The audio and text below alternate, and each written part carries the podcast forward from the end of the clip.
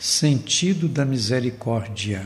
A misericórdia tem uma grande variedade de sentidos como o perdão, a benevolência e a bondade. Ela pode ser vista em diversos aspectos, sejam éticos, religiosos, sociais e até legais. Quando nós falamos de um Deus misericordioso, estamos nos referindo a várias religiões. Citamos aqui o caso do cristianismo, do judaísmo, islamismo. Nessas religiões, a misericórdia supõe experiência de fé. As atitudes de Jesus ao encontrar pobres e pecadores que os cercavam revelam prática concreta de misericórdia. Não é por acaso que ele ia tomar refeição nas casas de publicanos e de pecadores. Também olhava para essas pessoas com amor e as interpretava como empobrecidas, excluídas, pecadoras que não davam espaço para Deus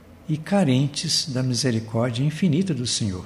A misericórdia é expressão de fé em Deus e fruto da forma de relacionamento que temos com as pessoas na comunidade, vendo nelas sinais que irradiam a dignidade divina. Isso tem significado de compromisso com o outro, muito mais do que simplesmente cumprir preceitos cultuais. Na verdade, o nosso modo de vida deve estar mais pautado na misericórdia do que em práticas rituais intimistas. Judeu-cristãos da velha guarda não conseguiam entender a misericórdia a não ser a partir das obras da lei davam à lei uma dimensão que ultrapassa os limites de seu poder, inclusive acima da prática de fé em Deus. O apóstolo Paulo teve que enfrentar corajosamente essa questão, ao dizer que para ser cristão não era necessário cumprir os preceitos da lei judaica. Com o passar do tempo, sentimos uma real relativização da prática externa da lei do judaísmo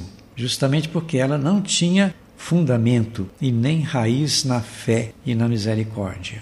Naturalmente, os convertidos do paganismo e do judaísmo ao cristianismo passaram a ser recebidos para uma prática cristã isenta de condicionamentos legalistas e com mais liberdade na fé e na misericórdia. Na prática cristã, o agir seja de acolhida e de misericórdia, diferente dos fariseus, porque eles viviam murmurando e criticando os cristãos. Diziam que Jesus estava contaminado pelos impuros, pelo seu relacionamento com os pecadores públicos com quem ele agia com misericórdia. Por isto disse aquela frase: Não são as pessoas com saúde que precisam de médico, mas os doentes. Lucas 5, 31.